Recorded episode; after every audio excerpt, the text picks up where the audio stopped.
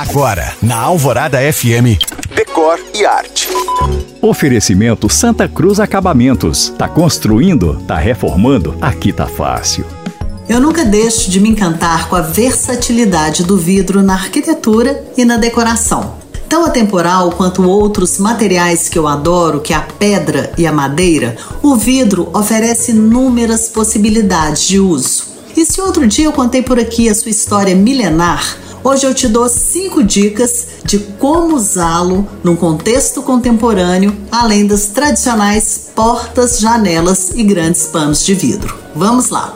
O vidro pode ser usado em biombos e divisórias, elementos que chegam ao encontro de ambientes amplos, iluminados e sem barreiras visuais, que são uma tendência hoje. Nessa situação, eles podem ser transparentes, incolores ou coloridos, foscos, leitosos, aramados, lisos ou canelados.